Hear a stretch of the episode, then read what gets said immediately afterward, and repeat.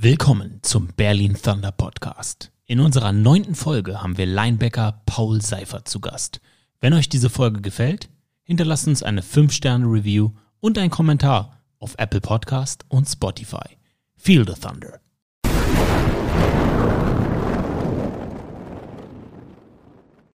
Paul, herzlich willkommen im Podcast. Ja, vielen Dank, dass ich hier sein darf. Ich freue mich sehr. Geht's dir gut? Mir geht's sehr gut, ja, vielen Dank. Wie bist du hergekommen? Äh, ja, ich wohne in Neukölln auf der Grenze zu Altreptow in der Nähe von der Sonderlee. Ich habe äh, die S9 vom Treptower Park genommen und dann den Bus verpasst und dann bin ich gelaufen von Das heißt, du bist Neuköllner, bist du Berliner? Nee, ich äh, bin zugezogen, aber ich wohne jetzt seit fünf Jahren hier. Ich komme ursprünglich aus der Nähe von Düsseldorf, aus Ratingen. Ähm, genau, mit 19 nach der Schule bin ich dann nach Berlin gezogen. Ich bin ja Exil Berliner in Düsseldorf gewesen Ah. oder Exil-Düsseldorfer jetzt wieder in Berlin. Ich habe ja sechs Jahre in Düsseldorf gelebt. Wieso bist du äh, von Düsseldorf nach Berlin gezogen? Ja, gute Frage. Ähm, ich weiß das gar nicht mehr so genau. Also nach der Schule ähm, wollte ich hier studieren und ich stehe auch immer noch Politikwissenschaften an der Freien Universität am Otto-Suhr-Institut. Ähm, genau, aber ich weiß nicht, mit 19, ich wollte auch mit meiner Schwester zusammen wohnen und äh, die hat schon länger in Berlin gewohnt. Wir sind dann zusammengezogen. Ähm, ja, und äh, dann habe ich hier auch äh, weiter Football gespielt und äh, mittlerweile ist das äh, ja vor allem meine Priorität, eben Football zu spielen. Politikwissenschaften. Im wievielten Semester bist du? ähm, ja, ich äh, mache jetzt meinen Bachelor seit fünf Jahren, also ich glaube so 13. Semester. Okay, also du, wie du gerade gesagt hast, du priorisierst gerade Football Ja, und machst das Studium nicht nebenbei, aber machst dir mit dem Studium nicht so einen Stress. ja, genau. Also ich mache schon sehr nebenbei. Also ich bin jetzt auch fast fertig, äh, muss noch ein Praktikum machen und meine Bachelorarbeit schreiben. Ähm, ja, das versuche ich dann auch. Wieso Politikwissenschaften? Wie bist du darauf gekommen?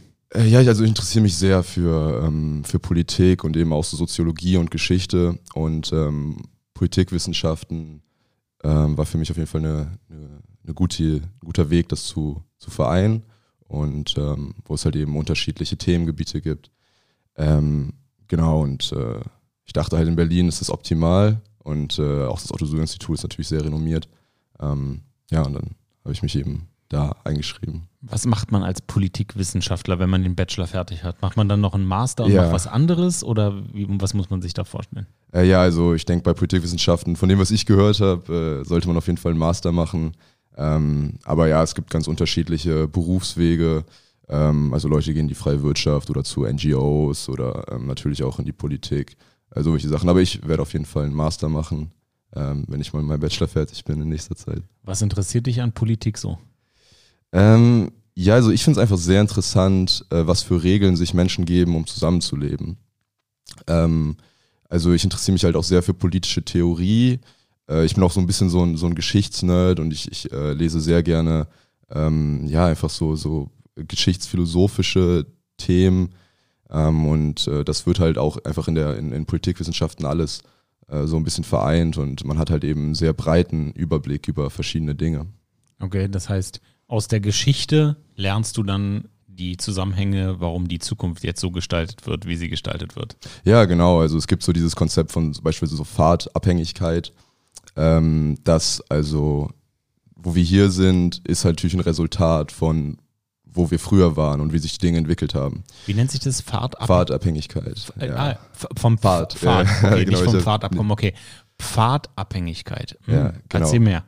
Äh, ja, und ähm, das ist halt einfach, ähm, also ich finde das einfach sehr wichtig, sich mit unserer Geschichte auseinanderzusetzen. Äh, also ich interessiere mich auch sehr, also insbesondere für deutsche und europäische Geschichte. Und ähm, natürlich die Art, wie wir heute leben, also das, woran wir glauben, beispielsweise der Liberalismus, der Individualismus, das sind ja keine Dinge, die irgendwie erst in den letzten paar Jahren entwickelt wurden, sondern haben natürlich eine sehr lange ähm, politische und soziopolitische Geschichte. Und ähm, genau, und die Auseinandersetzung damit ist natürlich einfach auch, also einfach von meinem Interesse bestimmt. Also es ist nicht unbedingt, um ähm, wirklich zu verstehen, wie wir leben. Ähm, aber ich denke schon, dass es sehr wichtig ist, um irgendwie politische, politische Zusammenhänge zu begreifen.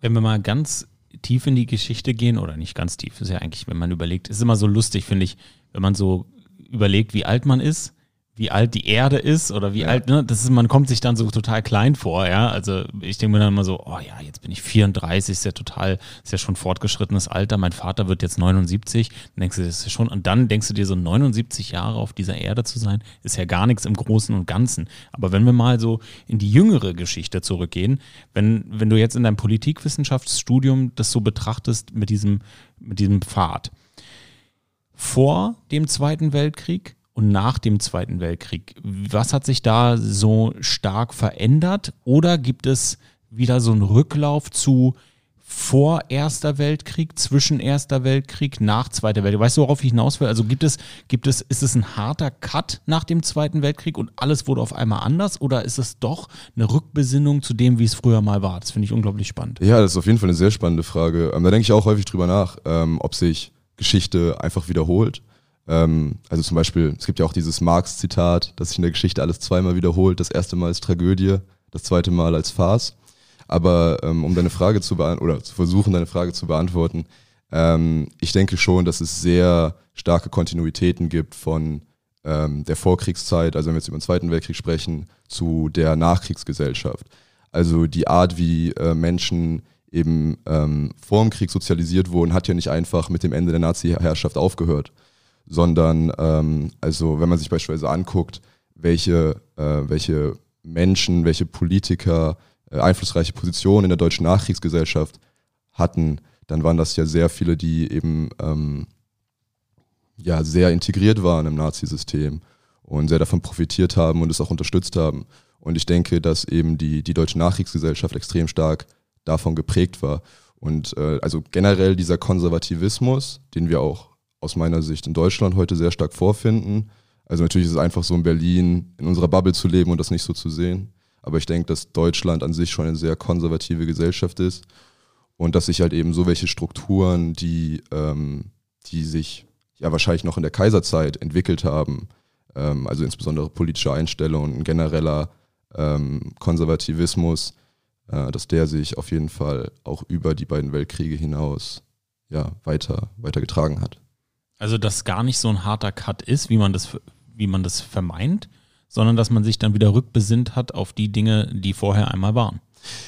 Ja, also ich meine, natürlich war es politisch ein krasser Einschnitt. Also ich meine, ähm, meine Familie äh, mütterlicherseits kommt eben aus äh, Frankfurt an der Oder hier, ähm, waren da, hatten da einen Bauernhof und ähm, sind dann aus der sowjetischen Besatzungszone geflohen äh, nach dem Krieg. Und natürlich kann man, also muss man sagen, dass die, die deutsche Demokratie sich äh, seit dem Krieg unglaublich stabil entwickelt hat. Und das ist natürlich auch ein richtiger, also es ist unglaublich wichtig und es ist wichtig, das zu bewahren. Ähm, aber ja, ich denke, wenn wir uns einfach nur, wenn wir uns das, die Gesellschaft angucken, also insbesondere gesellschaftspolitisch, dann hat sich, glaube ich, nicht so viel verändert, wie man meint.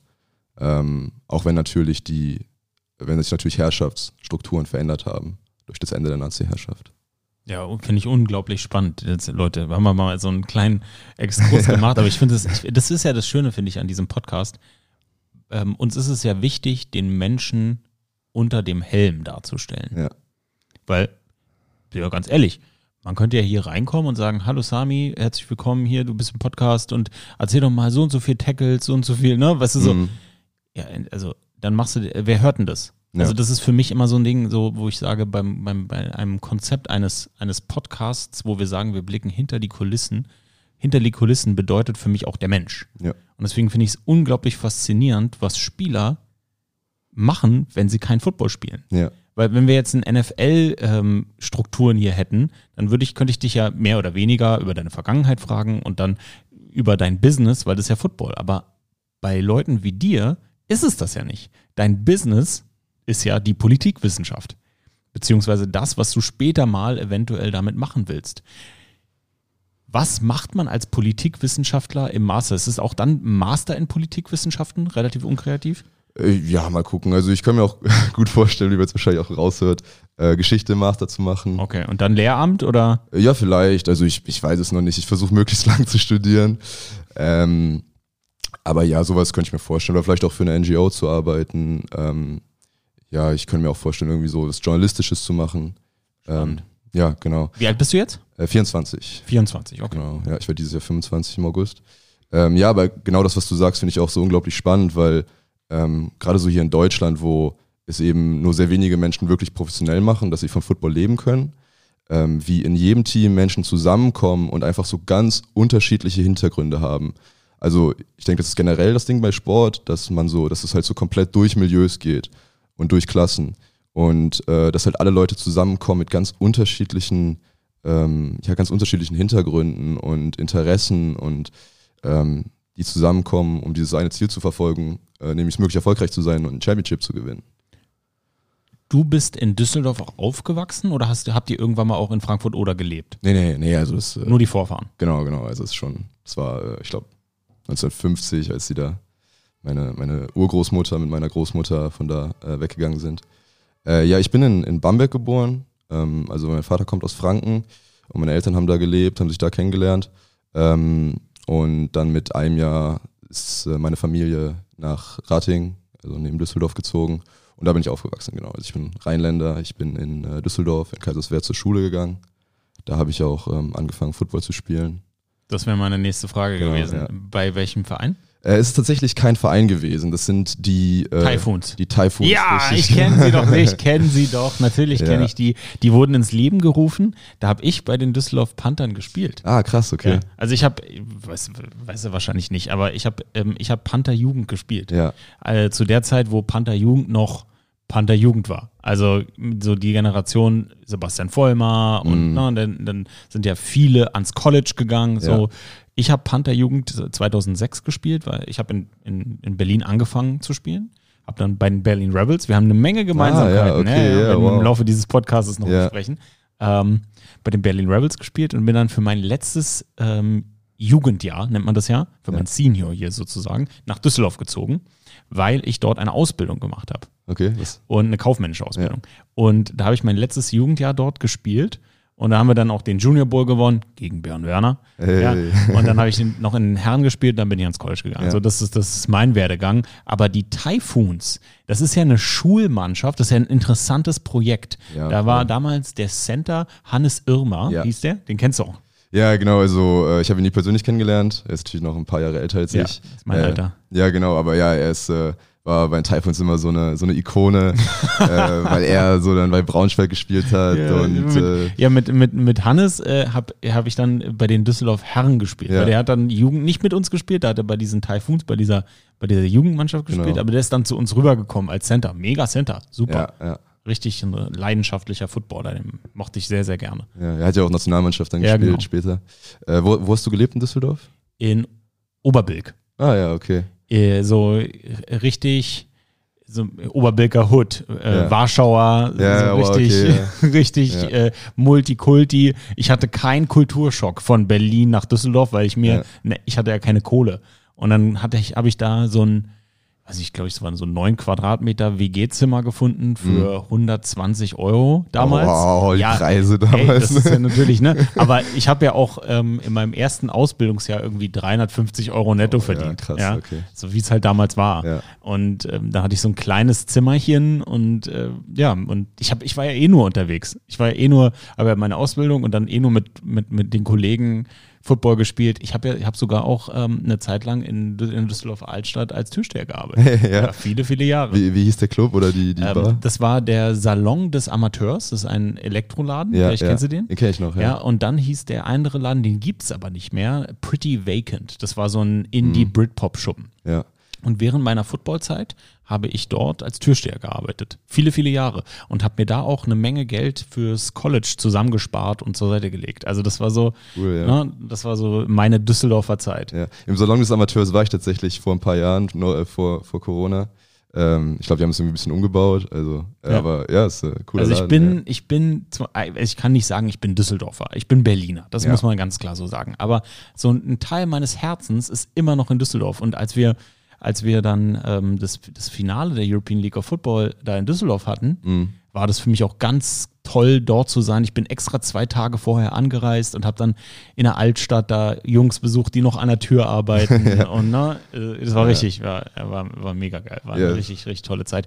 Aber zurück zu den Typhoons. Erklär uns doch mal oder erklär für all die da draußen, die das nicht kennen, das Konzept der der Typhoons, was es eigentlich ist. Das ist was ganz Besonderes in Deutschland im Football. Das wissen gar nicht viele Leute. Ja, genau. Ähm, die Typhoons sind tatsächlich die, also, oder ich will jetzt nicht so viel sagen, aber sie waren auf jeden Fall für eine sehr lange Zeit die einzige Schulmannschaft in Deutschland, also die einzige äh, American Football Schulmannschaft in Deutschland. Und ähm, ja, das findet ja in Deutschland alles auf Vereinsebene statt. Und das war eben, mh, mm, ja, eben ein anderer Entwurf. Also äh, es war ein Lehrer, der 2005 ähm, die Typhoons gegründet hat. Und äh, am Anfang waren das auch nur Jungs von der Schule. Äh, ich glaube, er hatte, hatte, zuerst die Desperados gegründet, das ist äh, Flag Football, da habe ich auch ein Jahr gespielt, 2012, oh, 2011. Und ähm, genau, und die, die Typhoons sind eben eine Schulmannschaft, also es ist eine Schul-AG. Ähm, mittlerweile sind das natürlich auch äh, Jungs von, von anderen Schulen, ähm, weil die Typhoons spielen mittlerweile auch in der, in, der, in der GFL Juniors, also der höchsten Jugendbundesliga. Ähm, das heißt, man muss jetzt auch ein bisschen von woanders her recruiten. Ähm, aber ja, es ist halt ein, ein sehr einzigartiges Projekt und ähm, das war für mich also so eine der geilsten Sachen, die, die ich je gemacht habe und das hat mich so geprägt, ähm, damals da zu spielen. Also jetzt mittlerweile, äh, ich, hatte mein, ich habe mein letztes Jahr 2016 gespielt. Ähm, also es war dann mein, mein viertes Jahr in der, in der U19 äh, und dann habe ich halt Abi gemacht und ähm, genau, aber die, es beginnt mittlerweile, glaube ich, es gibt, ich weiß nicht, ob es jetzt auch eine U13 gibt, aber es gibt auf jeden Fall eine U16. Da habe ich auch das, ähm, das erste Jahr gespielt, 2013. Ähm, oder ich weiß nicht, ich glaube mittlerweile ist es U17. Ähm, genau, und äh, dann gibt es also zwei Jugendteams und äh, die U19, also die A-Junioren spielen äh, eben in der, in der, bei den GFL Juniors. Ja. Und wie muss man sich das vorstellen? Wie bist du denn überhaupt dann zum Football gekommen? Wahrscheinlich durch die Schule, aber ja. wie, wie, wie, wie muss man sich das vorstellen? Ähm, ja, also das ist natürlich schon eine große Sache an der Schule. Also es ist tatsächlich nur ein Lehrer, der tatsächlich an der Schule arbeitet. Das ist der Jens Ruffer, der das Projekt gegründet hat. Und der hat das halt auch schon, musste es schon sehr stark gegen den Widerstand von der ähm, Schulleitung durchsetzen. Da gab es nicht so viel Rückhalt, äh, weil es ist, also ich weiß nicht, ob das der Grund ist, aber es ist halt eine christliche Schule, also es ist eine protestantische Trägerschaft. Und äh, es gibt eher in der Schule eine, eine Ausrichtung auf Musik und ähm, halt eben sowas wie American Football äh, wurde, glaube ich, ja eher kritisch gesehen. Ähm, aber genau, also es gibt natürlich, ähm, man kann dann ab, also mittlerweile weiß ich nicht, wann man da einsteigen kann, aber äh, als ich da war, konnte man halt eben mit, ähm, also schon ab der fünften Klasse mit Flag Football anfangen und dann ab der neunten Klasse oder ab der achten Klasse konnte man mit Tackle Football anfangen. Und ähm, wir können da in der, in der, äh, in der Turnhalle trainieren.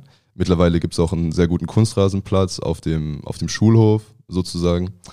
Ähm, und genau, also es findet natürlich alles außerhalb der Schulzeiten statt.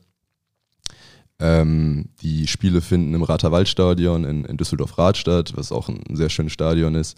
Ähm, aber es schafft natürlich ein ganz anderes Teamgefühl, dass man diese ganzen Jungs, mit denen man Football spielt, auch eben jeden Tag in der Schule sieht oder die wie, meisten ist davon. Wie Highschool-Football. Ja, genau. Also, es ist ja Highschool-Football. Ja, es ist ja, auch, eine, genau, es so ist, ist, eine Highschool. Ja, mega cool und ähm, es war für mich so unglaublich wichtig, da anzufangen. Also ich, ich hatte halt mit Football vorher nie was am Hut, ähm, aber es, weiß nicht, ich hatte halt, ich wusste halt, dass da ein paar Leute Football spielen und ich fand das irgendwie cool. Dann habe ich auch angefangen. Ähm, 2012 war das. Ähm, genau, und es ist, also, wir tragen dann beispielsweise, oder wir haben dann damals auch immer die, die Jerseys durften wir irgendwie am, ähm, am Freitag vor, dem, vor den Spielen oder vor den Heimspielen in der, in der Schule tragen. Das hat sich auch immer schon sehr, sehr cool angefühlt. Ähm, und ja, es hat einfach dieses, dieses einzigartige Gefühl geschaffen. Und es geht natürlich auch einfach über dieses Sportliche hinaus. Also ähm, der, der Coach Ruffert hat immer ein sehr großes ähm, Augenmerk darauf gelegt, dass es eben nicht nur darum geht, möglichst erfolgreich zu sein, sondern es geht halt eben auch um, um Character Building. Also es geht irgendwie darum, den die, die Kids halt eben auch anders zu prägen. Also dass es das Verantwortungsgefühl gibt, äh, Accountability, sowas, ne? dass man halt eben ähm, wirklich für das Team, für das Team einsteht. Und ähm, ja, ich äh, war damals, also ich hatte so ein, damals, als ich, äh, ich weiß nicht, ich glaube, ich war 14, so einen sehr pubertären Weltschmerz. Und äh, ich habe so viele, ich habe so viele tolle Leute da kennengelernt und ähm, ja, es begleitet mich seitdem. Also, das ist eines der wichtigsten Dinge in meinem Leben, Football zu spielen und dieses, und dieses Teamgefühl zu haben und äh, auch irgendwie so ein, so ein ähm, Sense of Purpose, ne? irgendwie so eine Sinnhaftigkeit zu haben, irgendwie für dieses äh, Football zu spielen und äh, was mir auch Struktur gibt in meinem Leben. Ich frage mich, warum dieses Projekt nicht viele Nachahmer bis jetzt gefunden hat. Mhm. Ja, gute Frage. Ich ähm, glaube, es ist tatsächlich nicht so einfach, sowas auf die Beine zu stellen an der Schule, weil ähm, ich weiß nicht, also wahrscheinlich kannst du auch irgendwie Externe reinbringen, die, also die keine Lehrer sind und die das dann irgendwie an der Schule ähm, coachen. Und es gibt auch viele Flag Football AGs an deutschen Schulen, aber American Football ist nochmal ein anderes Ding und ähm, ja, ich glaube, es ist einfach nicht so einfach, so welche Strukturen an deutschen Schulen zu schaffen. Ähm, ja, schwer zu sagen. Ich, also ich, ich, es gibt ja mittlerweile auch, ich weiß nicht, im Norden von Deutschland noch ein anderes Schulteam. Ich weiß nicht, ob die am Ligabetrieb teilnehmen. Und das ist ja nochmal eine andere Sache. Also es ist ja eigentlich, dürfen ja nur Vereine am, am Ligabetrieb teilnehmen. Und die Typhoons haben eine Ausnahmeregelung bekommen. Also die müssen zum Beispiel keine Schiedsrichter stellen, wie andere Vereine das müssen, sondern die werden halt eben, also die haben halt, ja eine Ausnahme vom, vom Verband bekommen in Nordrhein-Westfalen. Ja, spannend, unglaublich spannend. Und dann hast du dort quasi dein, deine U19-Karriere beendet ja. bist dann nach Berlin gezogen, um Politikwissenschaften zu studieren und hast dir dann sofort einen Footballverein gesucht oder wie war das? Genau, ja, also ich habe 2016 Abi gemacht und bin dann auch direkt im Oktober zum, äh, zum Wintersemester äh, nach Berlin gezogen und äh, habe dann damals dem äh, den, den Rebels, weil die zu der Zeit das äh, erfolgreichste Team so in Berlin waren. Das war so, als die Adler äh, eben ein bisschen auf dem absteigenden Ast waren. Äh, dachte ich mir, ja, versuche ich es einfach da, habe eine Mail geschrieben und äh, Doan, der, der Sportdirektor, da hatte mir zurückgeschrieben, dass ich einfach mal vorbeikommen soll. Und dann habe ich da im Wintertraining ähm, teilgenommen. Ähm, ja, und dann habe ich die nächsten Jahre bei den, bei den Rebels gespielt. Und immer ähm, als Linebacker oder? Nee, ich habe tatsächlich, also ich habe äh, Football als Cornerback vor allem angefangen. Und dann habe ich äh, Safety gespielt, aber auch schon immer so ein bisschen aus der Linebacker. Und dann bei den, bei den Rebels in den ersten zwei Jahren habe ich wieder Cornerback gespielt. Mhm. Ähm, und dann 2018 habe ich dann das erste Mal so richtig Nickelback, also Outside Linebacker gespielt. Ähm, also erstmal nur so in, in Passing Situations, also so vor allem halt so Second and Third Down bin ich dann aufs Feld gekommen äh, und habe halt die Slot gecovert. Ähm, also wir haben halt auch viel Man gespielt und. Wer war der Defense Coordinator? Äh, Josh Mandel, der ist jetzt der das, Head Coach. Das war mein Jugend. Linebacker-Coach, als der zum ersten Mal angefangen Ach, hat zu krass, coachen. Okay, wow. der, der hat, der hat, ich weiß, weiß gar nicht, wann der kam. War das 2004 oder 2005? Echt, so lange ist der schon in, in Berlin? Ja, kam okay. der, ähm, der war, glaube ich, mal Lehrer an der John F. Kennedy äh, Schule. Vielleicht ist er das ist, immer noch. Ist immer noch, ist immer noch. Soweit ich weiß, ja. Und dann kam der als Linebacker-Coach zu uns und war dann mein Linebacker-Coach für ein ja. Jahr, bevor ich nach Düsseldorf gegangen bin. Ja, genau. Ja, ja und äh, dann war er für, für viele Jahre ähm, Defensive Coordinator und Linebacker-Coach bei den Rebels im Senior-Team. Ähm, genau, und mittlerweile ist er, ist er jetzt Head Coach da. Ja, ich habe auch von ihm unglaublich viel gelernt, genau. Und ähm, ja, und er hat mir halt eben die Chance gegeben, dann äh, Nickelback zu spielen. Und ich habe dann auch immer wieder ein bisschen Safety gespielt, mh, mm, aber 2018 eben ähm, wirklich vor allem, vor allem Nickelback. Ähm, Genau, und äh, 2018 war auch, war, auch eine, war auch eine krasse Saison. Äh, wir hatten wirklich ein sehr gutes Team und dann sehr unglücklich im äh, Viertelfinale gegen, gegen Frankfurt in einer, ja, in einer wahnsinnigen Regenschlacht. Äh, ich, ich glaube, 6 zu 5 verloren. Ähm, die Rebels hatten immer gute Defenses. Hey, ja, ich sage immer. Aber wir hatten da, also da, ich habe, ich bin dann aus dem College und habe dann da nochmal ein bisschen gespielt mit Rory Johnson ja. und den ganzen, ja, ne? Rory Legende, Johnson für alle, Rory. Rory Johnson für alle, ey, der kam, der hatte äh, persönliche Probleme und deswegen wurde er bei den Packers entlassen. Mhm. Nicht sportlich, Nee. nur aufgrund von persönlichen Sachen. Ja. Und der kam damals, ich weiß gar nicht, wann das war, Ich glaub, 2010. 2010 kam der, ich, ich bin ja dann danach gekommen und dann haben mir immer alle erzählt, so, okay, du siehst jetzt Rory Johnson, ein Jahr Deutschland.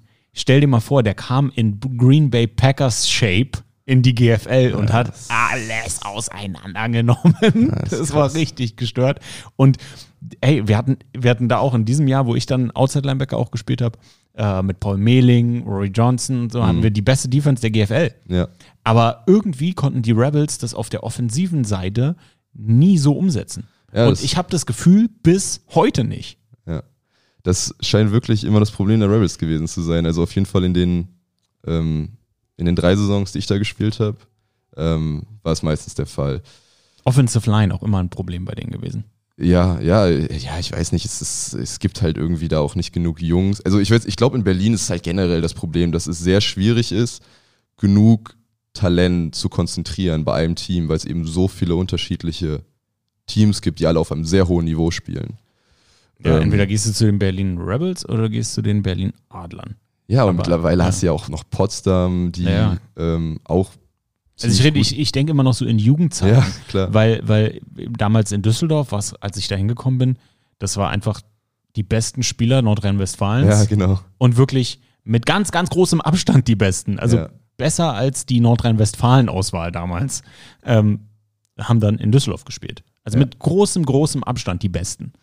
Ja, Und das war so, das war immer das Geheimnis, was natürlich in einer Stadt wie Berlin schwierig ist, das alles zu konzentrieren, was sich natürlich auch auf ein Team wie unseres, die Berlin Thunder, so ein bisschen auch immer auswirkt Ja, oder ausgewirkt hat, gerade im letzten Jahr. ja, auf jeden Fall. Ja, in NRW ist das, das, also auch noch zu meiner Jugendzeit war das so, dass die Panther es immer geschafft haben, aus ganz NRW Talent zu rekrutieren. Also da sind teilweise Jungs aus den Niederlanden gekommen, die zum Training nach Düsseldorf gefahren sind.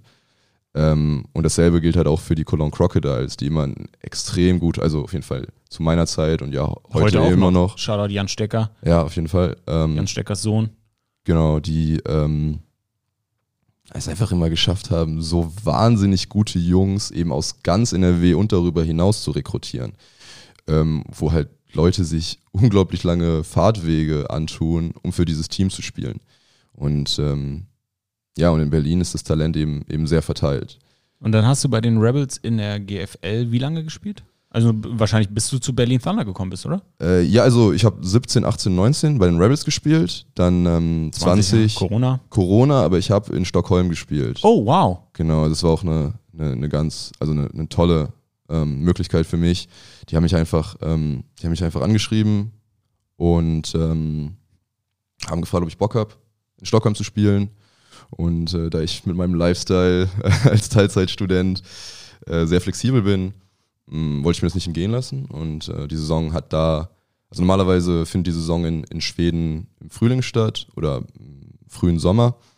Und die wurde dann wegen Corona verschoben. Und dann habe ich äh, von August bis Ende Oktober in Stockholm gespielt. 2020, 2020. okay. Genau. August bis Ende Oktober, was ja sehr, sehr gut war für dich, weil du in Top-Shape in die Berlin Thunder Offseason gegangen bist dann. Ja, genau. Also ähm, ich hatte halt 2020 noch mit den Rebels trainiert, bin dann nach Stockholm gegangen. Ähm, Auch als Nickel? ich habe da Safety gespielt. Das ist Safety gespielt. Genau, ja. Ähm, ja, ich hatte eine tolle Zeit. Also Stockholm ist eine, ist eine wunderschöne Stadt und ich habe da ähm, ja auch viele, viele tolle Menschen kennengelernt. Ähm, ich habe da auch, also ich habe da mit anderen Imports zusammen gewohnt, von denen jetzt auch viele in der, in der ILF spielen. Ähm, Zum Beispiel? Drop zum Beispiel äh, Jan Weinreich. Nice. äh, genau. Jan hat auch in, in, in Schweden gespielt. Jan hat da Quarterback auch für die Stockholm Meme Machine gespielt, ja. Mit dem habe ich zusammen gewohnt, mit Leon Litwinski, der jetzt auch bei den, bei den, ähm, bei den Centurions spielt, dieses Jahr mit äh, Keanu Ebanks. Äh, Wow. Genau, also ähm, und dann noch mit, mit Toni, der spielt, äh, Toni Kostas, der spielt gerade in Murcia und äh, Ben von Jago, der hat letztes Jahr in Basel gespielt. Ähm, also wirklich tolle Jungs, also ich denke, das sind Freundschaften fürs Leben. Ähm, ja, es äh, war, war, eine wirklich, wirklich tolle Zeit. Wir sind leider sportlich, äh, haben wir es nicht geschafft, den Titel zu gewinnen. Wir haben im Finale gegen, gegen ähm, Karlstadt verloren. Äh, das, war natürlich, das war natürlich sehr enttäuschend. Ähm, aber jetzt mit so ein bisschen zeitlichem Abstand kann man auch wahrnehmen, dass es, dass es einfach eine sehr gute Zeit war. Und da warst du, dann warst du Importspieler sozusagen. Genau, Wie hat sich das angefühlt? Wie war der Importspieler-Lifestyle? Hast du ein bisschen was verdient? Äh, ich habe tatsächlich, ich habe tatsächlich nichts verdient da. Ähm, Wie hast du denn gelebt? ja, ich, hab, ich musste einfach von der Spartum leben. Okay. Also die Ja- haben natürlich- Jan hat mit dir die Stulle geteilt. Ja, genau. Okay. Ähm, nicht, ähm, also die haben natürlich Unterkunft bezahlt und man konnte da, also wir haben auch, wir haben auch was zu essen bekommen da einmal am Tag von denen. Und äh, ja, so Sachen wie Bahnticket, Gym natürlich.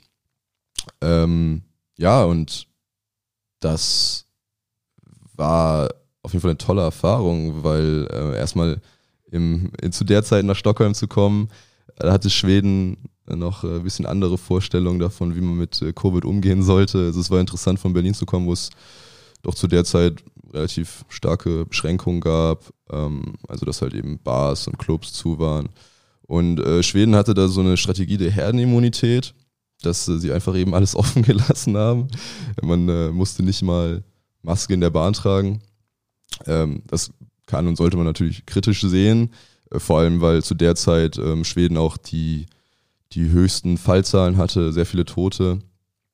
Ähm, aber es war natürlich für, für mich in meinen Mitzwanzigern war es natürlich, war es natürlich cool, äh, im Sommer nach Stockholm zu kommen. Man kann überall schwimmen gehen, wir haben auch ganz nah am Wasser gelebt.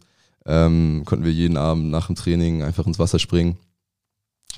Also war eine gute Zeit. War auf jeden Fall eine, eine, sehr tolle Zeit, ja. Ja. Genau. Aber ich war auch, muss auch sagen, ich war auch wirklich sehr froh, dann wieder nach Berlin zu kommen. Ich habe es ich hab's sehr vermisst. Ja. Ähm, da habe ich mir auch gedacht, das ist auf jeden Fall, ja, also ich weiß nicht.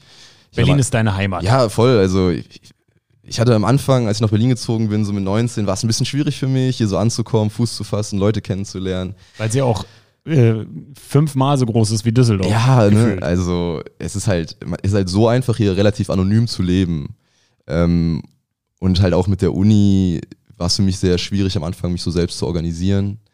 Ähm, also mich auch selbst zu motivieren, was man in der Schule halt nicht so machen muss, aber dann. Klar, wird ja halt alles äh, hingelegt. Genau. Und das ist auf einmal Ja. dann so ein harter Cut dann als Stud Student. Da musst du halt selbstständig sein, mehr oder weniger. Ja, Also, da musst du dich halt komplett sein. selbst organisieren, du musst dich vor allem selbst motivieren, was für mich am Anfang sehr schwierig war, so, so Hausarbeiten zu schreiben und sowas. Wie motivierst du dich denn zum Football? Ja, ich finde da, das ist halt das Ding mit Football, dass dieses, dieses Teamgefühl einfach, es ist für mich ziemlich einfach, mich zu motivieren, wenn ich weiß, ich mache das auch nicht nur für mich, sondern ich mache das halt auch, weil ich Teil eines Teams bin und auch für das Team performen muss, so, dass die Leute sich auf mich verlassen, dass sie wissen, er macht seinen Job und er macht seinen Job gut, so, ich muss mich nicht um ihn kümmern.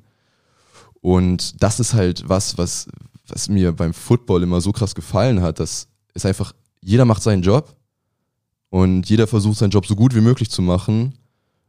Und dadurch schafft man dann dieses, ja, dieses Kollektiv, das äh, halt eben wie eine Einheit funktioniert. Also Einzelsport wäre nie was für dich gewesen. Ich habe es natürlich versucht, ich habe so Karate gemacht und äh, Capoeira auch für eine Zeit. Ähm, aber nee, war, war, war nie so meins. Ich habe dann immer irgendwann aufgehört. Ich, also ich hatte mir hat dann irgendwann, ich habe irgendwann keinen Bock mehr drauf gehabt. Und äh, ja, jetzt seit zehn Jahren Football, also never look back. Es ist halt äh, wirklich so, dass das äh, ist mir. Das ist krass, oder? Also wenn man, ich, ich habe manchmal das Gefühl, entweder ist man ein Team oder Einzelsportler. Ja. Das ist dann das ist wie so eine Charaktereigenschaft. Ich habe nach dem Football dann ähm, auch im Gewichtheben, also olympisches Gewichtheben gemacht. Auch so ganz klare, so Einzelsportler. Es gab natürlich bis als Team dann auch gereist in der Liga in Frankfurt oder Mhm. in dem, ähm, die haben auch so ein Kader, so ein Kadertrainingszentrum und da habe ich gegen Frankfurt oder auch gehoben. Und aber du machst es ja schon alleine, wirst alleine gewogen, deine Punkte zählen alleine Ja. für dich, aber das wird dann alles ins Team geworfen. Aber es ist eigentlich kein Teamsport. Und da habe ich auch ganz schnell gemerkt, Mann, ich bin kein Einzelsportler. Bin ich einfach nicht. Ich bin Mhm. ein Teamsportler. Und das ist jetzt auch bei der Arbeit, bei mir. Ich bin so froh, dass es ein Team gibt um mich herum. Ein Björn, ein Patrick ne, und andere Leute, die im, wo wir im Team sind. Das, da- das, das ist irgendwie, mit Mitte 30 hat sich das nicht geändert. Man ist ein Teammensch. ja. Oder man ist ein Einzelmensch. Hört sich komisch an, Einzelmensch. Aber ein Einzelsportler, Einzelkämpfer. Ich bin eigentlich, ich bin auch so ein Teammensch, genauso wie du. Und dann ähm, hast du dir ein Team gesucht in den Berlin Thundern, wo du gesagt hast, das reizt mich. Was hat dich an dem Projekt gereizt? Wie bist du dazu gekommen? Ja, ich wollte eigentlich ähm, weiter bei den Rebels spielen zu der Zeit. Ähm, ich hatte auch Angebote von, von Potsdam. Ähm, aber ich hatte mich damals mit, äh, mit Jack unterhalten, also Coach Jack, der ähm, Head Coach und Defense Coordinator von letztem Jahr. Und ich fand dieses Projekt von der European League of Football einfach unglaublich spannend.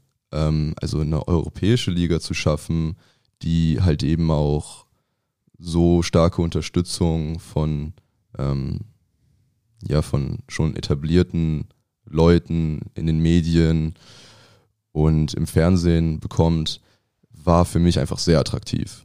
Also, ähm, und ich dachte mir, dass es da einfach unglaubliches Potenzial in der Liga gibt, äh, dadurch, dass ähm, das durch jemanden wie Patrick Isume eben ähm, ja, entwickelt wird. Und ja, es war für mich auf jeden Fall eine schwierige Entscheidung, die Rebels zu verlassen, weil ich halt auch eine wirklich sehr gute Zeit da hatte und ich denke, es ist halt auch wirklich ein hervorragendes Team. Ich habe unglaublich viel da gelernt. Aber ich dachte mir, dass es einfach wichtig ist, diesen Schritt zu machen und ähm, eben in einer europäischen Liga zu spielen, die eben ganz andere ja ganz andere Ziele und ein ganz anderes Potenzial hat als die, die GFL aus meiner Sicht. Das ist natürlich auch ein Projekt, mit dem du dich identifizieren kannst als jemand, der gerne reist, äh, gerade dann in Schweden war. Ne? Also es ist schon irgendwo ein Konzept, das sich wahrscheinlich begeistert hat und gar nicht mal jetzt die monetäre Professionalisierung des Sports. Nee, also das ist, also ich kann nicht abstreiten, dass das für mich auch ein, ein Grund war, dass ich es ähm, sehr attraktiv finde, die Idee, den Sport zu professionalisieren, ähm, weil ich halt auch den Wunsch hätte, dass äh, man mehr davon leben kann und ähm, ja, einfach, dass man mehr Geld damit verdienen kann. Aber natürlich zu diesem Punkt, also an, also an diesem Punkt, äh, damals war es vor allem einfach die Idee, eine, Europä also eine europäische Liga, dass das sozusagen internationalisiert wird, dass man eben nicht mehr in irgendwelchen kleinen Dörfern irgendwo in Deutschland spielt, sondern dass halt eben die besten Teams aus Europa zusammenkommen, um gegeneinander zu competen. Ähm, das fand ich einfach unglaublich spannend und äh, ich denke, da entwickelt sich die Liga auch hin, dass das immer, immer attraktiver wird für Teams in ganz Europa und äh, dass dann halt irgendwann wirklich die besten Spieler in ganz Europa gegeneinander competen. Und du bist von Anfang an bei den ähm, Berlin Thunder mit dabei gewesen, also direkt vom ersten Training an. Nimm uns doch mal in diese ersten Tage mit. Wie war das? Äh, ja, es war äh, teilweise äh, ein bisschen ein bisschen konfus, einfach dadurch, dass es irgendwie schwierig war, so in der Pandemie, in der Mitte einer Pandemie in Berlin Trainingsplätze zu finden, ähm, das ganze Equipment zu bekommen und so weiter. Ähm, also wir hatten dann, ich glaube, im, im März oder April haben wir angefangen zu trainieren. Und ähm, ja, es war halt nicht besonders anders als irgendwie auch bei, bei GFL-Teams, außer dass wir halt uns immer irgendwie nach neuen Trainingsplätzen umgucken mussten. Also wir haben dann irgendwo in, in äh, Mariendorf trainiert, äh, ja, ich glaube es war Mariendorf. Und äh, dann später auch in Kleinmachnow. Also es war auf jeden Fall sehr viel Fahrerei. Aber ich muss sagen, ich war von Anfang an ähm, sehr beeindruckt davon, wie professionell das Ganze aufgezogen wurde. Also beispielsweise das Büro am Treptower Park, wo wir einfach hinkommen, hin, hinkommen konnten, um Film zu gucken ähm, und halt wie auch wie Jax sich dafür aufgeopfert hat. Also wie er einfach immer ansprechbar war und immer irgendwie am Gameplan gefeilt hat. Ähm, und ja, und äh, halt auch mit, mit äh, Heiko als, als GM. Ähm, es war, muss ich sagen, wesentlich professioneller als bei den Rebels beispielsweise. Und das hat mir, das hat mir schon immer gefallen. Also beispielsweise auch äh, immer zwei Physios beim Training zu haben. Ähm, ja, so welche Sachen Halt professionell Football zu spielen. Professionell Football zu Zum spielen. ersten ja, ich, Mal. Also, ja, wirklich. Ja. Und es ist halt, also ich weiß nicht, es ist sicherlich bei anderen Teams anders oder möglicherweise auch bei GFL-Teams professioneller, als es bei den Rebels der Fall war. Hm, nee.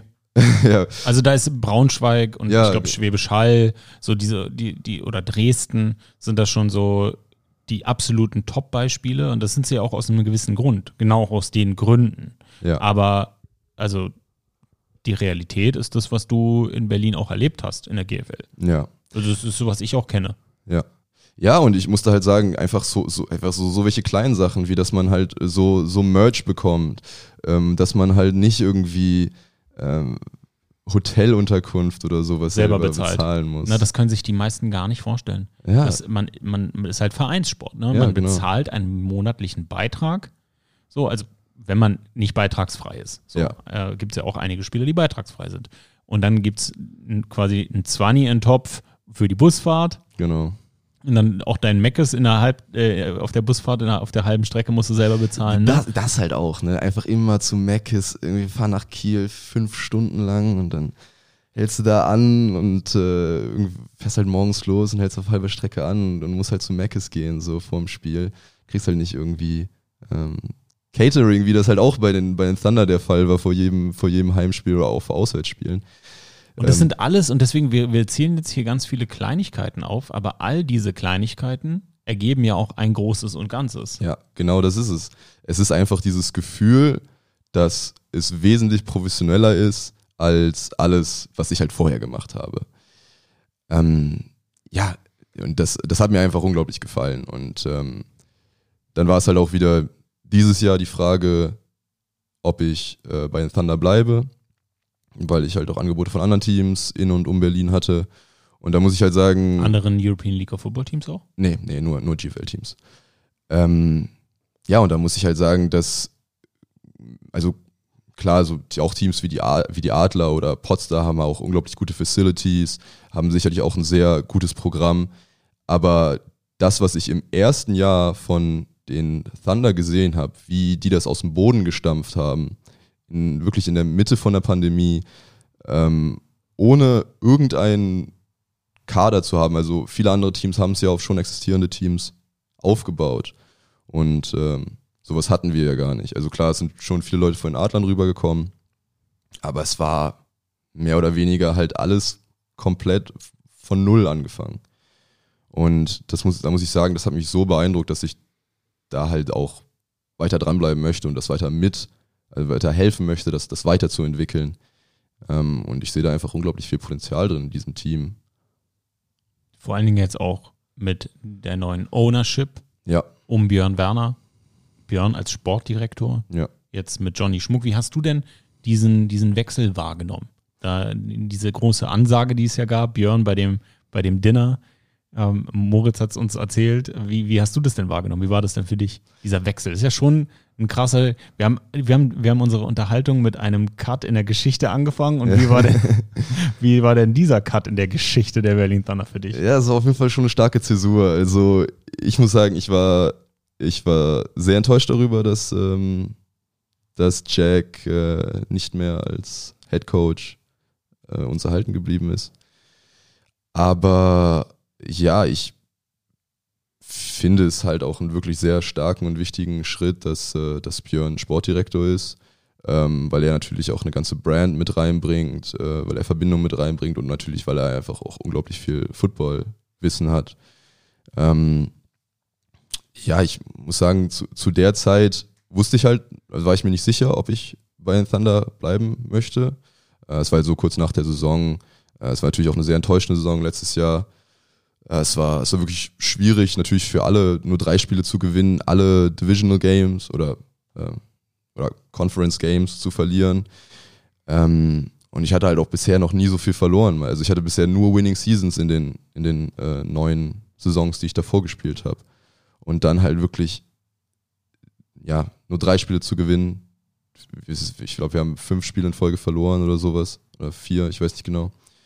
Ähm, war schon sehr schwierig. Aber ich muss sagen, dass mich die, ähm, der, der neue Staff, neue Front Office wirklich sehr überzeugt hat. Also ich hatte äh, kurz nach der Saison ein Gespräch mit, mit Coach Johnny und ähm, ich glaube, dass er auf jeden Fall ein sehr, sehr äh, fähiger Coach ist. Ähm, dann auch äh, Coach Chris ähm, Kuhfeld, der DC, den sie reingebracht haben, halte ich auch für einen wirklich sehr ähm, ja, einen sehr fähigen Der muss doch auch philosophisch mit dir auf einer Wellenlänge sein, oder? Ich weiß nicht, wir haben uns erst einmal getroffen, also wir Okay. hatten vorher, wir hatten vorher ein paar Mal telefoniert. Äh, wir waren jetzt bei diesen OTAs äh, vor ein paar Wochen, habe ich ihn das erste Mal persönlich getroffen. Äh, da sind wir noch nicht in so welche, Tiefere Diskussion. Ihr müsst mal beide in den Podcast kommen. machen einfach einen Philosophie-Podcast daraus. Genau. Ähm, genau, und ähm, ja, ich äh, hatte mich auch mit, äh, mit Diana ähm, unterhalten, als ich den Vertrag unterschrieben habe.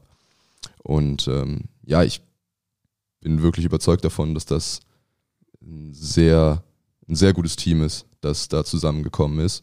Also vom, vom Staff her, vom Front Office her.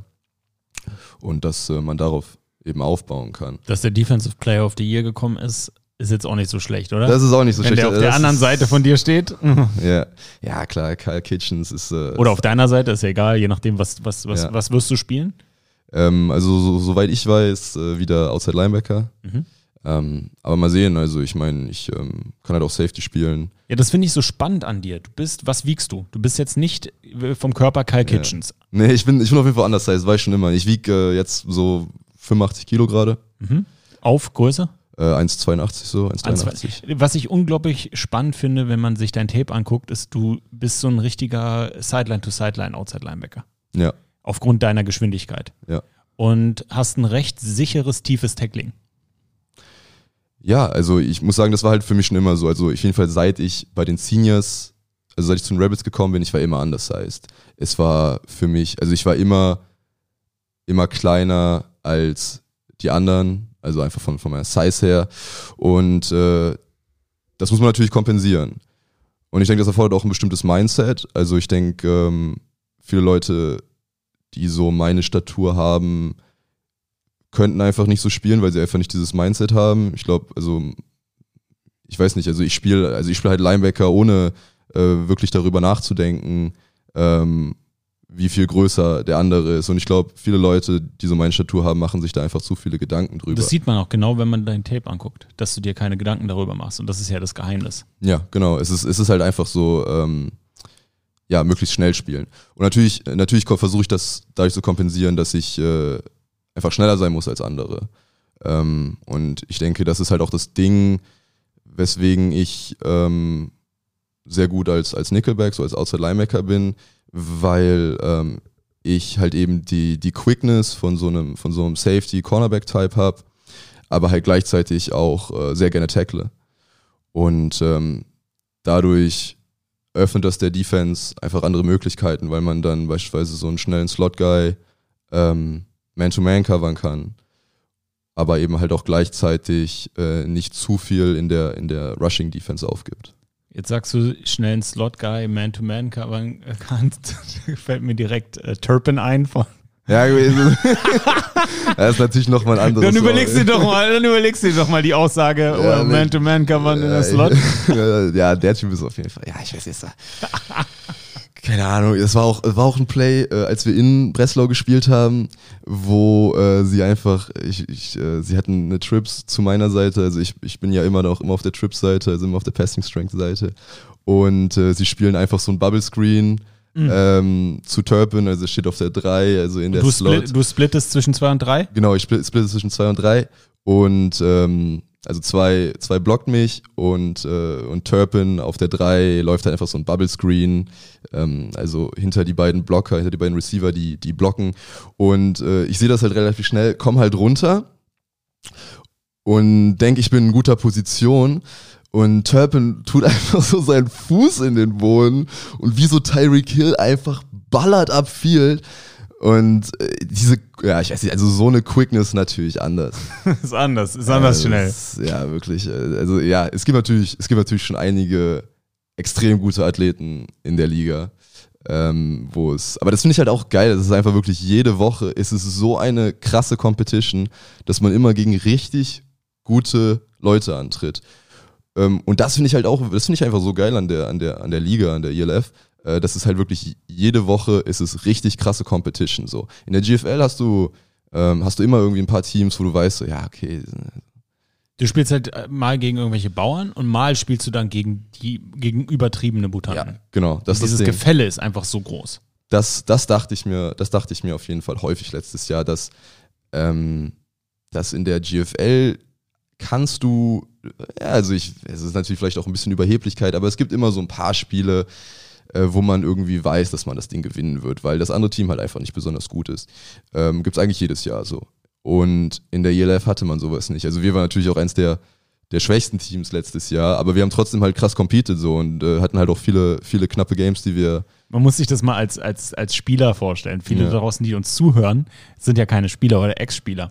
Als, als Spieler kriegst du dann so das Schedule und Ja. du denkst dir dann, du gehst immer so, du gehst von Spiel 1 bis Ende, gehst du durch, denkst dir so, oh ja, gimme gut, okay, mhm, mhm, ja, machbar, machbar. Und dann denkst du dir so, ja, okay, fuck, nein. Scheiße, wird eklig. brauchst du extra, extra Schmerztabletten nach dem Spiel und du gehst es dann so durch und dann gehst du so in die Season rein. Genau. Ja, also, also ich weiß nicht, zum Beispiel 2019, da war das Ding, da haben wir irgendwie gegen, gegen Düsseldorf gespielt ähm, und haben die halt beide Spielen da mit 30 Punkten Unterschied äh, weggemacht.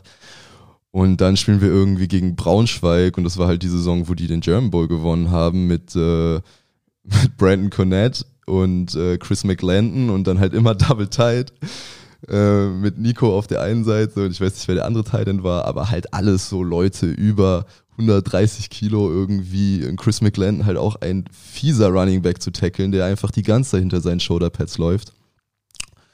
Ähm, Kenne ich das Gefühl. Ich kenne es, aber ich habe das, da war, Nico war hier im Podcast und habe ich auch erzählt, mein schlimmstes äh, Spiel in Deutschland war auch gegen Braunschweig. Da hatten die so einen fiesen äh, finnischen Tight End mh. und ich glaube dahinter David McCants. So, und David McCants noch, ne? Also der Running Back Coach Ja. von Leipzig Kings, der jetzt wieder spielt. Spieler, ja, genau. David McCants in tip-top Shape. Ja. Also David McCants. Und du denkst dir so, oh nein, Alter. Dieses Monster kommt auf dich zu und dann im Hintergrund siehst du nur so und, das, und der ist an dir vorbei. Ja, ja, also genau, das war auch das Ding. Sie hatten ja auch, auch in dem Jahr hatten sie auch noch David McCanns und das war halt so dieser One-Two-Punch mit Chris McClendon, der die einfach die ganze, Zeit- einfach die ganze Zeit über dich drüber läuft. Und äh, dann, wenn der mal eine Pause braucht, kommt einfach, kommt einfach McCanns rein. Und, Schön äh, auf dem Pitch, du bist Outside Linebacker, möchtest eigentlich äh, schön Contain halten und das ist überhaupt nicht möglich, weil du gar nicht weißt, wie schnell, wie schnell du reagieren sollst. Du willst einfach nur deinen Job machen. Ja, ja McCanns ist halt auch einer, der, der, der so, also der hat einfach krasses Shiftiness. So. Also, ähm, ja, auch als ich gesehen habe, dass er jetzt äh, es doch nicht sein lassen kann. Er kann es nicht sein lassen. Shoutout an David, Mann. Guter Mann. Guter Auf Mann. Ich wünsche ihm alles Gute. Auf jeden Fall, ja. Und äh, der ist halt, äh, also ich meine, der ist natürlich jetzt auch schon ein paar Jahre älter, aber ich glaube, also er wird auf jeden Fall immer noch so die, diese Moves haben. Ähm, ja, da ist auf jeden Fall gerade so im Open Field ist es nicht leicht, da irgendwie den überhaupt zu berühren. Das Niveau in der European League of Football hat dich dann doch schon beeindruckt. Wer waren denn deine härtesten Matchups? Ähm, ja, ich muss sagen, das äh, Spiel gegen, also beide Spiele gegen Breslau waren wirklich tough. Also ähm, im ersten Spiel, das war vermutlich auch mein schlechtestes Spiel, ja, haben sie uns einfach komplett, komplett sind einfach, Super Offensive Line, ne? Mega, die, die routinierteste Offensive Line der Liga. ja, und äh, der, der Quad, also der Quarterback, äh, O'Connor, auch ein hervorragender Quarterback. Und die sind halt auch einfach tough. Also halt auch so einfach der Nervt mich, dass der nicht wiederkommt. Ja, fand ich, fand ich Ich auch habe komisch. ich hab den bei unserer Show für Football Bromance interviewt und Mhm. da hat er auch so zu verstehen gegeben, dass er sehr wahrscheinlich nicht mehr in der Liga spielen wird. ja. So, und das war so, what? Das war, also meine, also nicht meine, die Top 3 Quarterbacks, ich, ich möchte jetzt nicht eine Reihenfolge äh, starten, du kannst, kannst auch gerne so widersprechen. Ähm, Michael Birdsong war mein Lieblingsquarterback Ja, in ja. der Liga. Einfach so, so mein Lieblingsquarterback. Ja, und dann Jacob Sullivan und dann Lucas O'Connor. Aber statistisch war Lucas O'Connor der beste Quarterback der Liga Mhm. ich glaube, mo most passing yards.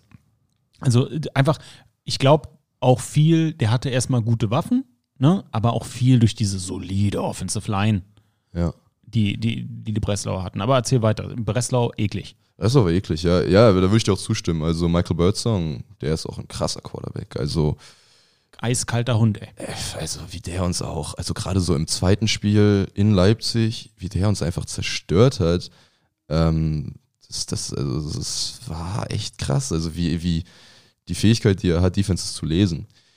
Und ähm, auch einfach Pre-Snap zu sehen, wer blitzt beispielsweise. So, also ich habe da häufig mal so geschuggert, so ein Blitz so angetäuscht.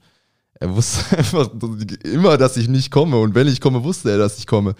Ähm, also einfach ein unglaublich smarter Footballspieler, krasse Armstrength und ähm, das, ich würde auch sagen, also so die beiden, also O'Connor und Birdsong, äh, waren auf jeden Fall die, die, die besten Callbacks, gegen die ich, ähm, gegen die wir letztes Jahr gespielt haben. Wobei ja auch äh, ja, Edwards von, von Barcelona auch ein hervorragender Quarterback. Aber O'Connor muss ich halt sagen, da war ich halt auch beeindruckt davon, weil er einfach, also es waren ja alles polnische Receiver. Also gut, die haben dann natürlich in der zweiten oder gegen Ende der Saison haben sie Turpin reingebracht. Ähm, aber wie, ja, wie dieses Team, das einfach so zusammengewachsen ist über Jahre, also das hat man auf jeden Fall gemerkt, dass das eine, eine lange Geschichte hat und dass die Jungs einfach unglaublich routiniert zusammenspielen. Spannendes Beispiel, weil ihr mit Berlin natürlich genau das Gegenteil wart. Genau. Und ähm, also Breslau zu Hause, also in Berlin, das war, das war ganz schön fies, aber ich meine, auch in Breslau hatten wir, haben wir teilweise gut mitgespielt, aber da hatten wir dann auch äh, nicht wirklich eine Chance. Ja, und das Spiel gegen Hamburg, das war das, also das Spiel in Hamburg gegen Hamburg, das war auch, äh, das war auch fies. Also es stand halt irgendwie 6 zu 6 zur, zur Halbzeit und ähm, also wir hätten das, es sah zu der Zeit, zu dem Zeitpunkt auf jeden Fall aus, als hätten wir auf jeden Fall gute Chancen, das Spiel zu gewinnen. Haben unglaublich gut in der Defense gespielt. Und dann in der zweiten Halbzeit wurden wir so zerstört von, von denen. Also Hamburg hatte auf jeden Fall auch ein, äh, ein sehr gutes, sehr gutes Team. Rüsten auch dieses Jahr massiv auf, ne? Gerade in der Offense. Ja, ähm, da bin ich auf jeden Fall gespannt, wie ähm, äh, Salio Cisse, ich hoffe, ich butcher jetzt seinen Namen nicht. Nee, nee, ist perfekt gesagt. Ah ja, okay. Äh, ja, bin ich auf jeden Fall sehr gespannt, wie er mit, mit zwei Ami-Receivern, vor allem halt mit, mit den beiden. Ähm, Und zwei gute Running Backs. Zwei gute Running Backs, stimmt, ja, haben wir auch den, den, äh, den Running Back aus Frankfurt bekommen. Ähm, bin ich sehr gespannt, wie, wie das wird, gegen die zu spielen. Und Glenn Tonga. Ja, der auch. Also das bin ich sehr gespannt. Hat mich sehr überrascht, so diese, diese Transfers gerade ähm, mit dem Rookie of the Year, also Offensive Rookie of the Year. So, das finde ich schon, finde ich schon beachtlich. Wie ist denn dein Training derzeitig? Was, wenn du sagst, du bist undersized, machst du was dagegen oder sagst du dir, nee, double down on your strengths, ich bleib schnell, ich werde jetzt schneller oder wie, wie muss man ja, sich so Training Program Paul wie muss man sich Paul Seifer 2022 vorstellen? Ja, 2K22, sagen wir doch, oder? Ja, cool 20, zu sein. 22. 2K22. Ähm, 2K22. Äh, nee, ich, ich versuche auf jeden Fall, auf jeden Fall stärker und, und bigger zu werden. Also ich habe äh, ein Trainingsprogramm von, ähm, von, von Jack bekommen, von, von unserem alten Head Coach. Ähm, also ich gehe gerade so viermal die Woche ins Gym, ähm, weil ich natürlich auch mal aussehen möchte wie ein, wie ein Footballspieler. Ähm, also das ist mir schon wichtig. Und es ist natürlich, also ist natürlich auch einfach unglaublich wichtig, ähm, Stärke zu haben Spielen also wie ein Footballspieler ist viel wichtiger als Aussehen wie ein Footballspieler. Das ist das Ding, es steht, es steht halt auch keine, steht halt keine Bench, kein Squad Rack auf dem nee, Feld. Genau, dafür bist du äh, der perfekt, das perfekte Beispiel. Genau, also so, so, so rationalisiere ich mir das immer. Aber nee, ist natürlich, also natürlich ist es immer wichtig, sich zu verbessern und immer an Explosiveness und, ähm, und Kraft zu arbeiten. Aber gleichzeitig ist es natürlich auch sehr wichtig, dass ich dabei nicht an Speed verliere. Also ich nee. gehe ähm, ich gehe gerade viermal, viermal die Woche ins Gym ähm, also es ist zweimal Oberkörper, äh, zweimal äh, Lower Body. Und dann ähm, mache ich mittwochs und einen Tag am Wochenende ähm, noch Fieldwork. Ähm, also ich gehe äh, ich regelmäßig mit äh, Paul Moran, Shoutout, Safety von den von den Berlin Rebels, ähm, gehen wir gehen wir aufs Feld, machen Fieldwork, also es ist halt vor allem so so Footwork, äh, Agility Stuff. Ähm, aber halt dann auch so, so Sprinttraining, also so Track, wo man dann ähm, ja einfach also irgendwie beispielsweise so, so 10 mal ähm, 50 Yard Sprints ähm, und sowas. Und äh, ja, das ist natürlich auch gut, dass man sowas einfach für sich alleine machen kann, mal rausgehen ähm, auf, die, auf die Track und, äh, und so welche Sprints machen, um eben ähm, während man stärker wird, auch gleichzeitig die, die Geschwindigkeit beibehält. Wäre ja auch für Quickness. dich ein Problem, wenn du deine Quickness verlierst und ja. du bist trotzdem wie noch anders. Ja, genau. Wäre wär, wär schlecht, aber du, also sechsmal die Woche bist du am Training. Ja, also ich würde sagen eher fünfmal. Ähm, also ich, äh, ich denke, ich würde dann je näher die Saison kommt, ist ein bisschen runterfahren im Gym und dann eher ähm, aufs Feld gehen, ähm, On-Field-Stuff machen. Ähm, aber ja, gerade so, gerade so fünfmal. Äh, ja, und ich weiß nicht, es war für mich halt letztes Jahr schwierig. Entschuldigung. Ähm, weil es halt, da sind halt schon auch krasse Titans in der Liga. Ähm, also hier ähm, äh, Adria Botello von, äh, von Hamburg. Äh, in meinem Buch auf jeden Fall der, der beste Thailand äh, in der Liga. Der jetzt nicht mehr bei Hamburg ist. Der nicht mehr bei Hamburg ist, genau, er hat bei, bei Wien, bei Wien gesigned. Und äh, da habe ich halt teilweise schon, also wenn der mich hatte im Blog, dann habe ich da kein Land gesehen. Das wäre eine Frage, die ich dir stellen wollte, weil ich dachte direkt so an Nikolai. Ja. Weil all die Quickness auf dieser Welt kann dir nicht helfen, wenn irgendwie auf dem Counter oder na, also ja. na, das ist halt als Outside Linebacker, ich habe selber Outside Linebacker gespielt, zu meiner Höchstzeit 112 gewogen. Mhm. Ähm, hatte definitiv nicht deine Quickness, aber ausreichend Quickness, also genau das Gegenteil so. Ähm, wie gehst du mit so Situationen um? Ähm, Fullback, Außenschulter aufnehmen, so ein Jakob Johnson-Type kommt, über, kommt über die Ecke. ja, ich weiß ja, das, ja, also ähm, ich versuche einfach in so welchen Situationen mein Leben zu opfern. Ja, da, da musst du dich halt einfach aufgeben. Also so, wenn, wenn du so einen Kickout-Block bekommst oder so einen Pull, ähm, da kannst du ja nicht ausweichen. So, da machst du ja auch alles auf. Das Ganze, also geht das Gap ja riesig auf, wenn du einfach ausweichen musst. Das heißt, äh, ich versuche mich einfach möglichst klein zu machen ähm, und äh, den Block halt so aufzunehmen, dass ich ähm, ja möglichst nicht zu viel Platz für den Running Back mache. Also du knallst in die Außenschulter des großen Menschen rein und betest zum lieben Gott, dass von innen alle schnell nachkommen. Genau, ja, das ist, das ist meistens der Plan. Ähm, also, wenn, genau, wenn das meine, wenn ich, wenn ich Outside Contain spielen muss, dann ist einfach, ich versuche halt einfach möglichst dagegen zu halten, indem ich auch möglichst schnell in den reinrenne.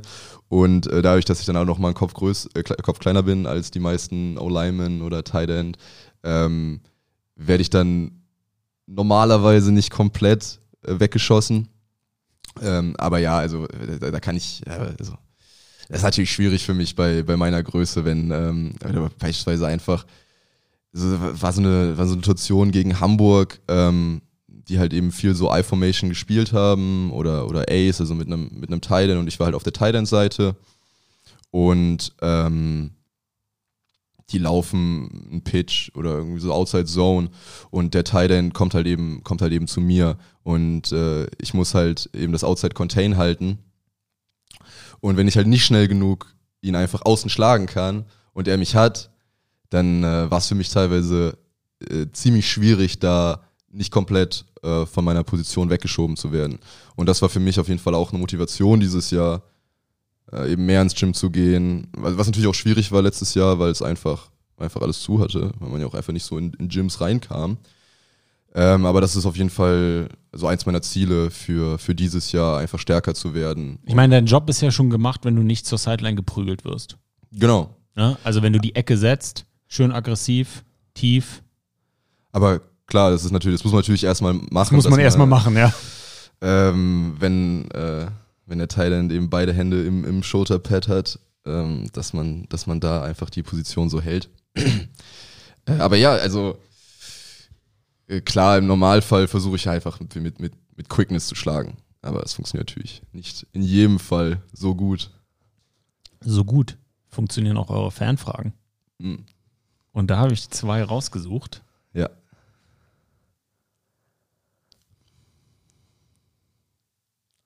Gute Überleitung auf jeden Fall. so, die erste Frage von, kommt von Dekorte. Ich weiß nicht, warum ich so einen Akzent reingebracht habe, aber ich nenne es einfach Dekorte. Klingt spanisch. Dekorte. Lieber ein Training mit Bobby Wagner oder Levante David? Hm. Das ist eine gute Frage. Ähm, ich würde, also natürlich beides hervorragende Linebacker. Ähm, auch wenn das, ja gut, Levante David ist schon so ein bisschen mehr meine Position. Ähm, aber ich würde trotzdem sagen, glaube ich, Bobby Wagner, einfach weil er jetzt seit fast zehn Jahren einer der besten Linebacker in der, in der NFL, oder wahrscheinlich sogar der beste Linebacker in der NFL ist. Also wahrscheinlich dieses Jahr kann man es mit Fred Warner, kann man sich darüber streiten, ob es eben Bobby Wagner oder Fred Warner ist, aber ähm, also ich finde bei, bei, bei Bobby Wagner einfach beeindruckend, wie, wie gut er den, den Run verteidigt, also dass er einfach niemals einen Tackle misst und gleichzeitig halt eben auch eine, eine Bank in der, in der Passverteidigung ist. Also wie er einfach mit Titans und Slot-Receivern über der Mitte mitläuft. Äh, ja, ich glaube, aber ich meine, ich könnte von beiden unglaublich viel lernen. Äh, von daher würde ich jetzt in diesem Fall mal sagen Bobby Wagner, aber ich äh, würde mich nicht beschweren, wenn es äh, irgendeiner von den beiden wäre. Die zweite Frage kommt von ELF Crunch Time. Was wird deine Taktik sein, um Ed Madre London zu tackeln? Das ist auch eine sehr gute Frage, da habe ich auch schon drüber nachgedacht. Oder Spieltypen wie Madre London. Okay, gibt es ja jetzt nicht so ja, viele. Madre London ist da schon sehr, sehr speziell. Ja. ja, ich war auch schon froh, dass ich, äh, dass ich Jog nicht äh, ja. den Jogger spielen der musste. Der zweitbeste physische Running Back in der Liga spielt zum Glück für dein Team. Genau, ja, der hat mich auch ein paar Mal im, im Training mit seinen Moves auf jeden Fall schlecht aussehen lassen. Aber ja, mit Marjorie London, ich, ich glaube, meine Strategie wird sein, ähm, Breakdown und dann versuchen, einfach irgendwas zu fassen bekommen. Äh, am besten ein Bein, einfach versuchen, ein Bein zu fassen, Oberschenkel und dann einfach festhalten, so gut ich kann und, ähm, und hoffen, dass die, dass die Homies schnell, schnell, schnell kommen. Also versuchen tief zu gehen. Der Break, den Breakdown, da bin ich, da bin ich mal gespannt, weil das ja. kann ja auch richtig schief gehen, ja, wenn klar. du in so einem Gap erstmal einen Breakdown machst. Ja, gut, im machst Gap. Und dann kommt der, der, Klatscher.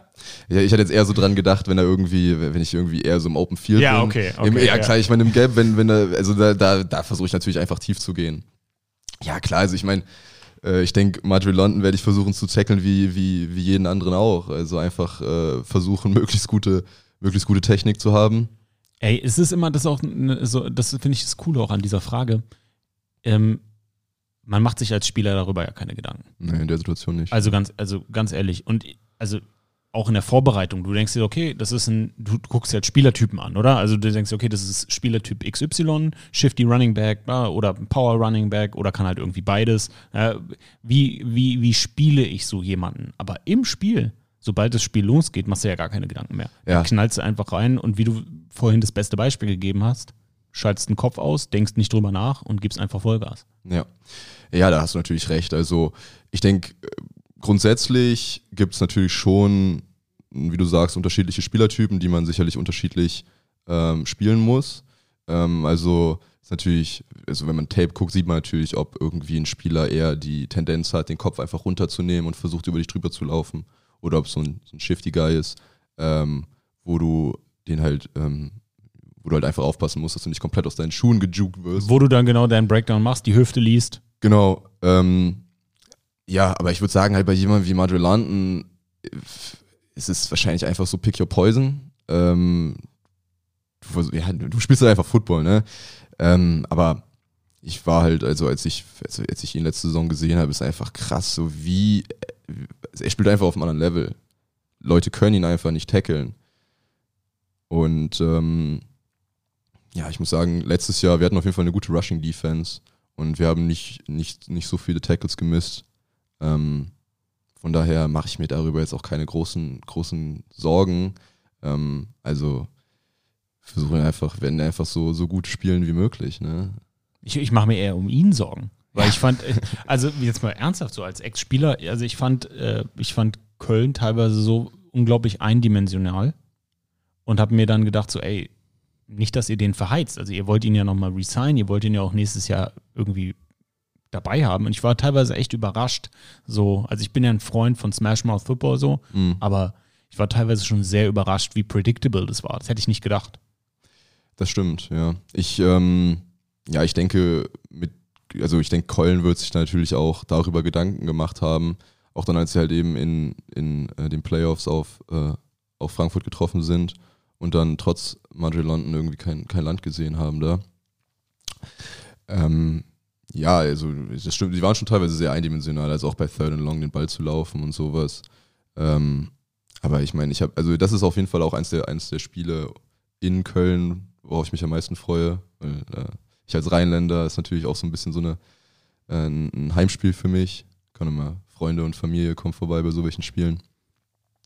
Ähm, aber ja, ich, ich, ich denke auch, äh, also Jan, der Quarterback, ist halt auch mein Guy. So, ich denke auch, dass der sich, dass der sich dieses Jahr verbessern wird. Auf jeden Fall ein mega Quarterback. Ja. Ähm, also ist auf jeden Fall aus meiner Sicht auch der beste deutsche Quarterback. Und äh, von daher denke ich schon, dass die, dass, dass Köln sich in dieser Hinsicht verbessern kann. Und es hängt natürlich auch davon ab, ob äh, Madrid London irgendwie nach so einer Saison mit, weiß ich, weiß nicht, wie viele Carries er hatte, äh, wirklich wahrscheinlich 70 Prozent der Offense, äh, ob er in derselben, derselben Shape sein wird wie, wie letztes Jahr. Das ist die Frage. In welcher Shape werdet ihr sein? Was ist deine Prediction? Was habt ihr euch vorgenommen? Was nimmst du dir vor für 2022 Berlin Thunder? Ja, also für mich, jedes Mal, wenn ich Football spiele, jede Saison ist es Championship or Bust. Ähm, das war auch letzte Saison so. Ähm, das mag möglicherweise gerade letzte Saison unrealistisch gewesen sein, aber ich finde, man muss es einfach so angehen, weil es hängt ja auch damit zusammen, wie du dich vorbereitest. So, hast du das Selbstbewusstsein? Glaubst du an dich und dein Team? Oder gehst du schon in die Saison und in Spiele mit der, ähm, ja, mit dem Gedanken, dass äh, das vermutlich nichts wird? Und wenn das die Einstellung ist, dann kann man aus meiner Sicht gar nicht wirklich erfolgreich sein. Also ähm, wir wollen natürlich das Championship, Championship Game erreichen. Und äh, dazu müssen wir natürlich erstmal die Playoffs packen. Und ähm, ich denke, das ist das große Ziel für dieses Jahr. Ähm, aber ja, ich möchte einfach, äh, ich möchte einfach Spiele gewinnen. Und äh, ich, äh, ich denke, dass wir auf jeden Fall ein sehr gutes Team haben werden dieses Jahr. Ähm, ja, ich denke, wir können auch darauf aufbauen, was wir letztes Jahr gemacht haben. Also es war natürlich eine Losing Season, aber ich denke, es war, wir haben auch, wir haben auch viel gelernt. Und äh, ja, wir werden dieses Jahr angreifen und äh, die Playoffs packen. Viel gelernt haben wir auch von dir, Paul. Vielen Dank, dass du im Podcast warst. Ja, ich danke auch. Vielen Dank, dass, äh, dass ich hier sein durfte. Das hat mich sehr gefreut. Hast du noch irgendwelche letzten Worte? Ja, ich äh, freue mich einfach auf die Season. Ähm, ich äh, hoffe, dass wir wieder so eine geile Fancrowd haben werden wie, wie letztes Jahr. Oder dass da wahrscheinlich noch ein bisschen mehr geht. Und äh, Go Thunder. Feel the Thunder. Feel the Thunder.